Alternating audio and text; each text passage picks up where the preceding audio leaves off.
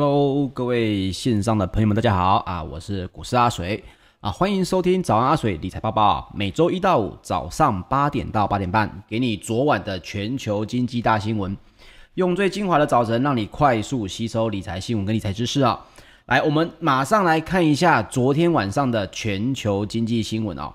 这个美国呢，最新公布的二月消费者物价指数，就是所谓的 CPI。它显示呢，其实通膨还是很温和啊、哦，那也带动了公债殖利率走低。那再加上呢，国会两院新通过了大规模的经济刺激方案哦，带动了道琼工业指数平均指数呢刷新了历史新高哦。所以道琼它其实到昨天为止都还在刷新历史新高，但是也因为资金的轮动关系啊、所以。资金是轮动到了能源跟金融等价值股哈，确实的纳斯达克指数呢跟费城半导体指数哦逆势收低哦。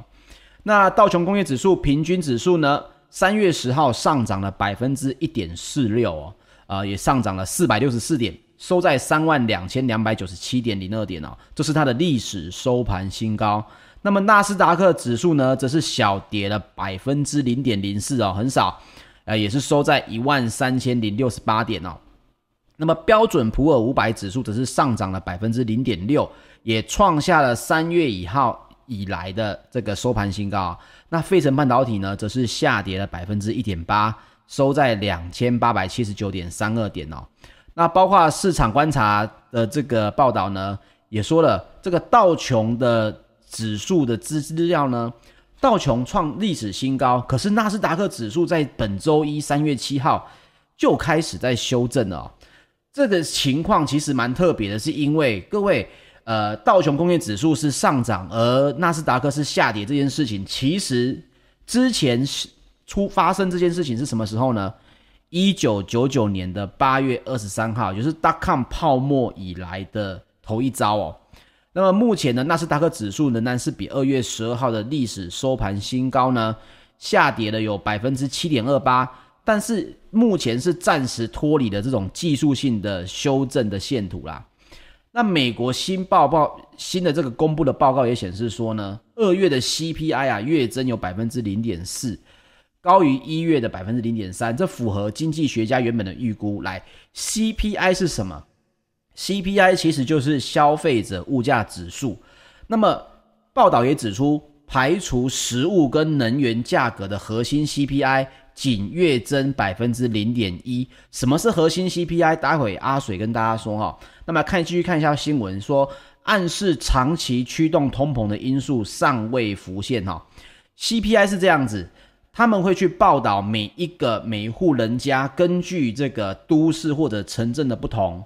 你消费在什么东西，然后你买了什么，你花了多少钱，他们会有一个公式统计，去把一些杂讯给排除掉之后，换算出来所谓的 CPI。那这个消费者物价指数 CPI 呢，它会跟着时间的变化，啊，当中它会包含非常多种的这种财货，通常是几百种，跟服务啊，诶，你去剪头发多少钱，你去加油多少钱，包括这些服务零售价格的。平均变化值哦，那么这种多种的财货跟服务，它会被分成几个主要的类别啦。那在计算消费者物价指数的时候，每一个类别就会有它的权重。那这个权重就是我刚刚提到的，它是像成千上百个家庭跟个人去调查他们购买的产品。诶，你买了今天的这个菜多少钱？你去剪头发花多少钱？你去加油多少钱？包括这些全值的数字也会经常的修正。让他们跟现实的情况会相符合。那么 CPI 它是一个固定的数量价格指数哈，它只能反映价格，但它没办法反映说你花了比较贵的钱是不是买到比较好的产品。OK，那么美国的消费者物价指数其实各位跟你所知道的台湾的 CPI 有一点点不一样哦。美国的消费者物价指数它其实涵盖的有房屋支出、食品、交通、医疗。成衣跟娱乐哦，还有其他等七大类别。可是呢，这当中又可以细分。你想想看哦，美国这么大，你在德州买一个汉堡，跟在加州、跟在纽约，这个东西部还有中部应该是不同的。所以呢，美国呢又把 CPI 细分成了 CPI-U 跟 CPI-W，但是他们的前三名其实都是相同的。比重最大的，其实在美国的 CPI 是属于居住类，也就是你的房屋价格，还有你的呃房租啊这些，你花在居住上面的钱。第二大的就是交通类哦，第三大的才是食物类。那么这是为什么呢？这是因为我刚刚提到了美国的幅员这么广大，而且他们的人口组成也很多元化。你在加州你要找到务农的，跟你在中部。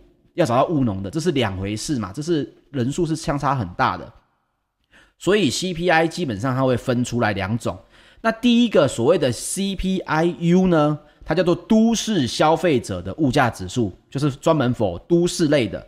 那这个指数就包含了大概有百分之八十七的美国消费者的总人口，但是这里面不包括我们刚刚提到的农村消费者哦。那么第二个呢，这个 CPI-W 呢？第二类的指数，它是以神职人员还有劳工阶层为计算对象哦。那这两类人大概你它跟 CPI-U 有一点点 overlap，它会有点涵盖过去，但是 CPI-W 大概只有呃百分之三十二的美国人口而已。那么跟刚刚提到的哦，给大家一个简单的观念哦，其实美国的 CPI 的指数呢，我们以台湾来讲哈，这个食物类我们是占了大概百分之二十六。我们的邻国日本大概占了百分之二十五，也是在二十六左右，也就是四分之一，也就是消费者指数。其实吃的东西我们占了大概有四分之一哦。你买的菜贵不贵？你买的肉贵不贵？但是呢，在美国其实有将近百分之五十哦，有四十几到三十几，呃，应该已经超过百分之四十了哦。绝大部分的百分比是落在了所谓的房屋的支出啊、修缮啊。然后居住啦、房租啦、屋这个房屋的屋价啊，所以各位可以了解到，其实美国的 CPI 讲的并不是他们吃的贵不贵，而是他们住的贵不贵哈，这是有所不同的。那大家大概知道一下，新闻讲了这个所谓的零点一，就是说啊，其实房价没有涨啊，通膨没有上来，但是有没有可能美国的民众他们吃的东西变贵了呢？这是有可能的哈，因为他们的比重跟我们是不一样的。所以大家知道，CPI 最重要的在美国其实是居住类，在台湾跟日本，我们其实比较重视的是所谓的食物跟所谓的居住，我们是一半一半的哦。那交通类的话，也是属于这个美国 CPI 指数的一个大头哈，它是占了大概有百分之二十这么多，所以其实这两个加起来已经占掉七成的啦。住跟开车只要不贵，他们的 CPI 就不会很高哦。好。我们来讲一个这个大家振奋一点的新闻。我看到这个新闻，我是蛮绝望的啦哈，因为股神巴菲特呢，终于在昨天礼拜三哦，他身价突破了一千亿美元哦。我不知道我应该要写个信去恭贺他还是怎样啦。但是其实各位，一千亿美元听起来没有什么概念，对不对？好，其实全世界目前呢，身价超过一千亿美元的人呢，总共就只有六个人。哦，巴菲特是第六个，包括有谁呢？有亚马逊的这个创办人贝佐斯，那特斯拉的执行长马斯克，跟微软的创办人比尔盖茨，还有这个呃 LVMH 的集团的执行长贝尔纳啊，还有这个谁呢？这个新出来的祖伯克跟巴菲特哈。那各位除了这个 LVMH 的执行长贝尔纳之外，其他通通都是美国人啊。那各位可能会觉得说，一千亿美金听起来好像很多，呃，有多少呢？呃，我想大家都是在要去上班的路上哦。其实阿水听到这个也是算一算之后也是蛮绝望的啊。人家的有钱真的是百分之一的人占走了全世界百分之五十以上的财富啊，更不用讲这六位了。这个一千亿美金大概是什么概念呢？我简单换算一下，它大概换算成，如果你去买大乐透，每次都中头奖。一千，哎，我们是中大乐透头奖是一亿嘛，那扣完税有八千万嘛。如果呢，你连续每次必买必中头奖的话，而且没有人跟你分摊，总共呢，你每周买两次大乐透，你总共要买三百六十年，才能跟巴菲特一样有钱。听到这里，你想想看，我们人一辈子中一次大乐透，基本上都是不可能的了。你要每次都中，中三百六十年哦。那么我们的郭董郭台铭先生呢，他的身家在二零二一年也只有，我们用“只有”这句话好像有点亵渎了他了哈。他的身家只有六十九亿美金哦。那换算成这个一千亿美金俱乐部呢，就是郭董还要大概呃赚回二十六个郭董才会进入这个千亿美元的俱乐部哈。好，只是新闻当中跟大家分享一下最新的全球有钱的六个人哦。再来，我们来讲一下瑞银集团哦，包括瑞银集团最近对于电动车的新闻其实非常的多，包括瑞银他在谈论这些会议上面，他基本上都在强调说，他认为福斯汽车会是将来跟特斯拉独具两个电动车的两大鳌头哦，包括 UBS 的分析师周二呢，就是瑞银的分析师，他在他的电话会议里面就预测了哦。未来几年内，特斯拉跟福斯汽车将会成为电动车销售的两大领导者。那么，福斯的电动车呢，全年的交车量最快，认为会在明年赶上特斯拉。那届时，两家车厂都可以交车大概一百二十万辆哦。那么，福斯其实各位可能以为它只是福斯，可是我们这边讲的是福斯集团哦。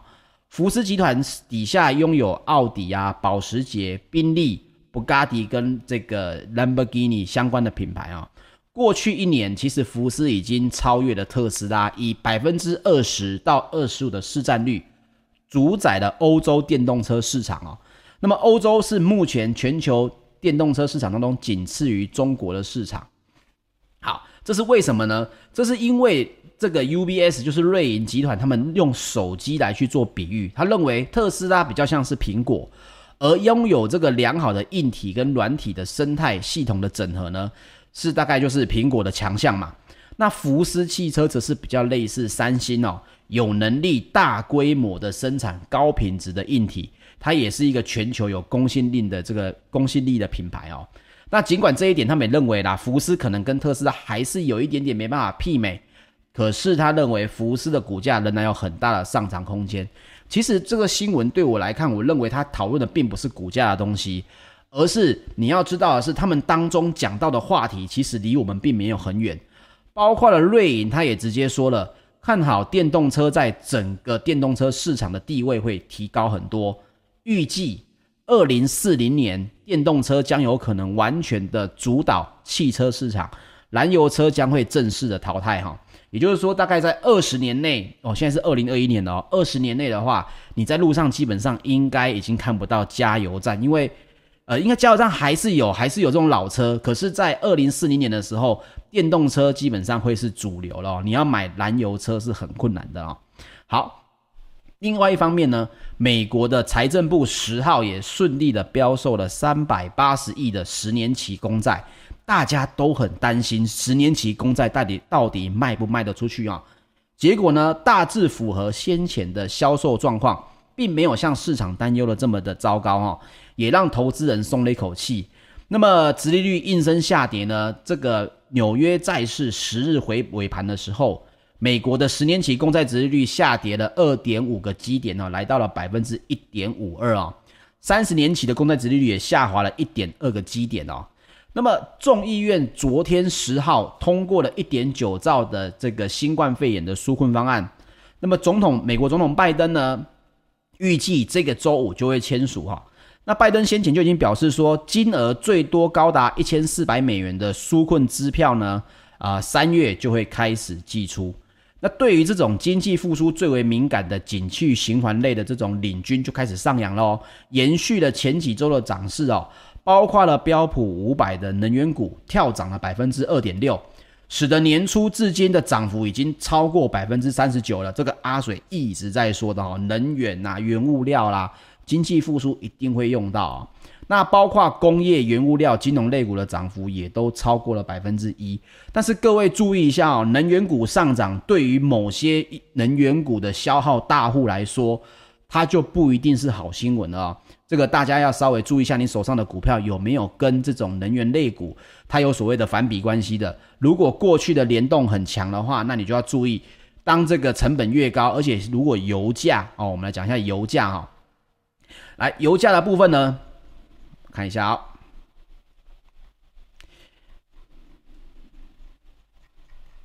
哦，对不起。因为油价的部分的话，我们先来讲一下，我们刚刚已经讨论到的美国的这个 CPI 的部分哦，这是因为通膨，它其实有一点点是因为油价走高。好，那我们来看一下欧洲股市，其实是不是也因为这件事情有所影响哦？其实英国股市它是三大股市当中唯一收低的，而各位有一个想法就好了。包括了德国跟法国，他们的指数基本上是已经快要收复去年年初的疫情爆发以来的所有跌幅哦。那包括了金属类呢，三个月三个月的基本金属的期货，三月十号也是稍微下跌，这是因为预期它的矿产的供应比较充足，跟担忧中国需求的这个影响了哦。那我们刚好提到这个所谓的这个油价哈。其实纽约商业交易所四月原油期货呢，它收盘上涨了零点四三美元哦，来到了每桶六十四点四四美元。那各位可能有印象中，其实之前就有喊到有可能会怎么样，来到了每桶高达七十美元。这是因为也是对经济跟需求的预期呢很乐观的原因哦。那包括了欧洲的 ICE 期货交易所近月的这个布兰特原油也上涨了零点三八美元哦。那这也是因为美国这刚刚提到的一点九兆的刺激方案有顺利通过。那包括经济合作与发展组织呢，OECD 的最新报告就是说，今年的经济成长原本预估是百分之四点二，而现在上调到了百分之五点六哦。那这个东西我们其实来讲一下，其实经济的成长对于原油的需求本来就是会增加的。也包括了之前呢，二月份美国原油的日产量，它原本从五十万桶，它下滑了。那这个原因是因为美国南部的地区严寒的低温导致生产中断。可是你可以想象的就是，如果经济跟需求上升的时候，油价势必如果没有增产，那么油价它还是会所谓，还是会有所谓的这个飙高的情况哦。那么黄金呢？纽约商品期货交易所四月的黄金期货，三月十号收盘呢，上涨了四点九美元，来到每盎司一千七百二十一点八美元哦。那这也是因为美元跟美债的这个殖利率都连续两天下滑的原因。不过，全球最大的 ETF 到付财富黄金指数的基金这个 GLD 哦，十号呢，黄金持有量还是持续减少一点四六公吨，来到了一千零六十一公吨哦。也创下了去年四月底以来的新低。那跟各位有聊过这一个 ETF 基金它持有的黄金量这件事情，它所预估的其实是大概在六个月之后的黄金价格。所以大家可以看一下它现在持续的减低，会不会在这半年内黄金的走势也是走低呢？这个我们可以稍微观察一下。好，包括了美国合众银行的财富管理的这个资深投资策略师哦，他认为说。近期在资这个经济复苏乐观情绪的持续增强影响下，道琼工业指数来到了新高。那么，美国的十年期的公债殖利率稳定开始在一点五百分之一点五上下活动。那这个对金价都会有压力啦。这个其实我们有在听早安阿水的人都知道哦，不必要分析师来跟我们讲嘛。那不过他也认为说，市场的乐观情绪仍然包含很多预期。这个预期是什么呢？哦，比如说疫情啊的普及，如果有还是有失控的危险的话，或者是经济活动可能有所颠簸，那市场的情绪可能就会随时反转，这个时候就会带动这个金价回升。这句话其实对我们有在听早安阿水的人来讲，应该也是一个可以自己理解的一个尝试了，对不对？因为金价本来就是在不确定性高的时候才会上升的啊、哦。好。那么同时，他也认为联准会采取措施介入之前呢，美债殖利率仍然有上涨的空间哦。也因此，主要的影响关键应该是在于联准会的态度，包括你们各位可以看到，联准会最近比较少出来说话了啊。而在通膨的部分呢，呃，哈沃士就刚刚我们提到这个分析师也表示说，通膨必须要大幅度的上扬，才有提振金价的作用。而虽然今年的通膨可能攀升，但是还不会达到刺激金价上涨的程度。一项可以观察的指标是薪资水平是否会明显上扬。我跟大家说，其实不用这么复杂。美国的不动产本身就有基金跟指数了，所以你也不用等到 CPI 指数的上升。我们刚刚有提到，你要知其然，还有知其所以然嘛。美国的 CPI 它里面占大头的就是居住类嘛，所以你去看这个不动产的基金，还有不动产的这个物价指数，你其实本身就可以看到它的通膨是不是有大幅的上升。那么你在对预测所谓的美股的未来的时候，因为短线上面影响的就是这一些，所以你去看到当房屋指数大幅上升的时候，通膨就是有可能一律就上升了。到时候他们抓了这个数据拿出来一讲，大家就会说：“哦，对，通膨来了。”其实你是可以早知道的哈。好，那也包括了世界黄金协会的，包括这个欧洲、中东跟非资非洲的资深分析师高保罗也表表示说呢，全球的央行增加黄金储备的速度还是会放缓哦，但是预期二零二一年全球央行应该渴望可以维持净购买黄金的趋势啊。好。这个芝加哥期货交易所三大农产品呢，三月十号全面下跌，这是因为美国的农业部月报呢上调了巴西黄豆产量预估的影响啊。OK，这个全球的小麦产量其实已经来到了创新高，各位有一个印象在，全球的小麦产量现在已经来到了历史新高了，多少呢？已经来到了创新高的七点七七亿吨哦。比去年，呃，比上年度呢，增加了一百三十万吨，或增加了百分之一点七哈。其中呢，小麦最多的就是这个澳洲的小麦产量，也预估将达到创新高的三千三百万吨哦。那包括这个为什么会这样子呢？呃，联合国的粮农组织呢，资深的这个分析师也表示说，因为疫情在去年爆发的时候，大家很担心最后会怎么样？哇，如果出现大幅度的这个呃。比如说封城啊，比如说这个禁种啊，那有可能会造成谷物的需求还是有，因为人口还是在增加嘛。那这个时候有可能会像制造业这样子大幅下跌。可是事实上，结果是农产品的部门需求很强劲啊，更别说的是中国大陆呢带动了全球的这个粮食需求增加的力道很大啊，所以也大大的提高了农产品的需求，包括了黄豆跟玉米。好。所以大家可以知道一下，全球的经济正在复苏，但是要注意的是，这个复苏的情况会不会太快？哦，这才是我们观察的重点哦。OK，我们今天的知识加油站要讲的就是锚定效应哦。那什么是锚定效应呢？其实它最早是由阿摩斯跟这个丹尼尔去进行调查哦，而他发现了一件事情，人非常容易受到提问的方式。而改变他心中原本要给予的这个数字大小，什么意思呢？比如说，所有线上的朋友，我们来算一个事情哦。你们先从一乘到二乘三乘四乘五乘六乘七乘八，把一乘到八，然后你大概不要用计算机，你初估一下一乘到八大概这个数字会是多少？OK，这个时候我再问你。如果我先说从八乘上七乘上六乘上五乘上四乘上二乘上一，从大数字开始的话，我们知道乘法不影响，你一定知道两个数字是一样。但是你用你心中的直觉告诉我，一乘到八，你认为应该会是多少？而八乘到一应该会是多少？我跟各位讲一下，在这个五秒内计算的话，大部分的人参与的这个观察呢，一到八他们预估大概是五百一十二啊，一乘到八是五百一十二。但是换了另外一个方式，从八乘到一的话，参加者的预估则是两千两百五十，可是正确的答案其实是四万零三百二十啊。那么这不是只有乘法会出现这种情况，在其他估计的实验当中也有相同的情况出现哦。这是因为呢，人们在对于提问的问题，还有你看到的数字，其实先看到的这个数字会影响你对答案的。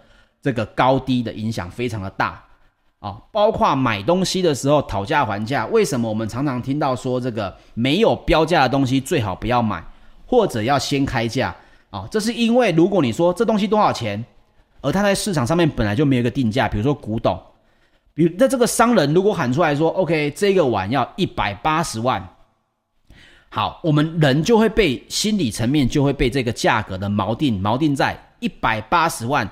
接下来我要往下来砍价，但是事实上这个碗可能只值两千块钱啊！这是因为这个商人先喊了价之后，你说不出来两百这句话，这是因为锚定效应会造成人们对于价格先提出，还有问题本身，你的设计的不同会造成别人的预期心态不同。来，各位，你会觉得这件事情对我来讲有什么作用？非常有作用哦。比如说，你今天希望你的对方呢，呃，提出一个预算是相当大的一个金额。那么你在发问这个问题或者提问的时候，你应该尽量暗示大额的数字在里面，尽量往大数据去说。比如说，简单来讲，你今天我们举个最简单的例子哦，我们想要一个人花一个钱去买一台机器好了，这台机器的价格其实大概就落在二十万吧。但是你跟他提的时候说，呃，你知道吗？今年呢，全球的资安的预算已经达到了两亿美元哦，那平均的购买价格呢，可能已经达到了每台九十万至一百八十万之间哦。那我们现在有一个新的小款的机器，只要二十万元。好，他前面听到了两亿，又听到了九十到一百八十万，接下来听到你讲一台机器二十万，听起来好像很便宜嘛。可是我反过来讲，你就觉得二十万很贵了哦。啊、呃，你好。呃，去年呢，我们提供了一个几个这种比较简单的方案，这每台机器现在只要五万块嘛。那我们现在呢，因为这个疫情的关系，所以我们公司推出了一个比较大型的机器，但是它的功能呢，大概是这个五万块机器的六倍。那现在这一台呢，五万块的机器六六倍呢是三十万，而我们这台现在只要售你二十万。好，听起来虽然你会觉得后者好像嗯。我花这个钱好像只是赚了十万块啊，所以锚定效应本身是非常重要的一个心理因素，包括股票，还有你去谈一些 package，比如说你今天要求加薪，你让老板先提出来的这个金额，你才去开开始砍啊。我们今年加薪的这个幅度，你是一个非常优秀的员工，所以今年呢，我们决定给加薪二十万啊。当二十万说出来的时候，基本上你可能你只能认，你只能。就是接受了，或者你要再去增加的时候，你是呃，那我可以变成二十二万吗？因为我在什么地方可能做了什么事情，你会从二十万这个锚定去开始谈论啊。所以最好的是你可以开一个大价格。你就说，诶，可是我开大价格，老板会不会觉得我很贪心呐？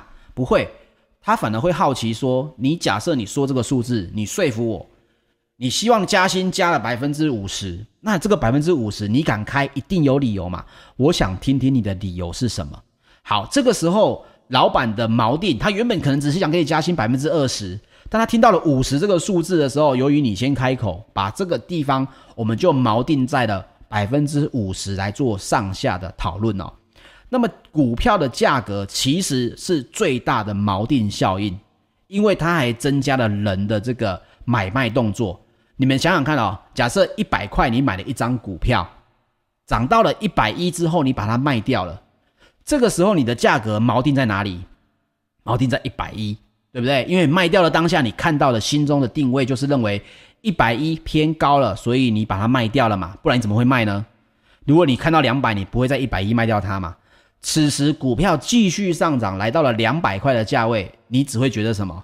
哇，这个股票好贵哦！我一百一卖掉的，现在已经要两百了。各位，这个放在全世界任何跟数字相关的地方，只要你没有受过专业的训练，都会受到锚定效应的影响哦。那这个锚定效应就会造成你的一些投资，还有认为该不该继续投资这件事情会有所偏差哈。最简单的例子，也最明显的例子就是，你去看这个五年前的股票书。每一本都会跟你讲说万点是天花板，请问一下，如果最近这一个这一个月出的电脑书，呃，这个股票书呢，他跟你说，啊、呃，这个最高一万一万点就是天花板，你会不会觉得这本书的作者根本就是胡说八道，对吧？可是为什么当时候每个人认为一万一万点就是所谓的这个天花板？锚定嘛，你看到的都是七千点、八千点、九千点的数字。当你看到一万点的时候，当然就会觉得哇，这一万点好高。而现在的投资人大概是被锚定了，我们大概认为加权指数就是要在一万三以上，一万三以下叫低了哦。那如果来到一万六以上叫高，其实它会慢慢的有移动的效果。那这句话是为什么呢？各位，判断加权指数从来就不是用绝对性的数字哦。判断加权指数，你必须要考虑到的是所有企业的发展，还有就是包括如果是在台股哦，外资他们本身的持有成本。我记得从一万点以上，我就没有太看空台股的原因，是因为呃中长期来讲，外资的持有成本本来都已经建立在很大的仓位，建立在一万点以上。那你你就会认为一万点是天花板吗？那我认为这个地方等于是外资也要开始绕跑了哦。那么以现在来讲的话，台股大概什么地方是你需要注意锚定效应的呢？其实我还是建议大家，就是说，第一个你要先知道锚定效应本身带来的这个偏差会是什么，会是造成你买卖股票有贵跟便宜的这个误解啊。所以为什么大家对台积电三百块的时候就觉得很贵？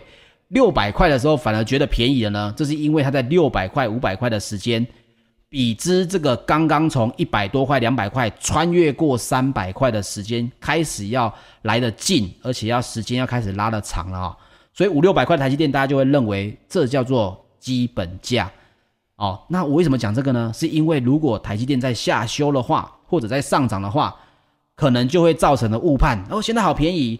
或现在很贵的这种错误的价格判断哦。好，那么今天的知识加油站呢，就分享到这里。锚定效应它是一个非常有用，也是可以应用在日常生活当中的一个呃心理的这种应用方法哦。那大家可以多加的去研究一下啊、呃。我是股市阿水，我们明天一样八点到八点半会有这个早安阿水理财报报。我是阿水，大家明天见，拜拜。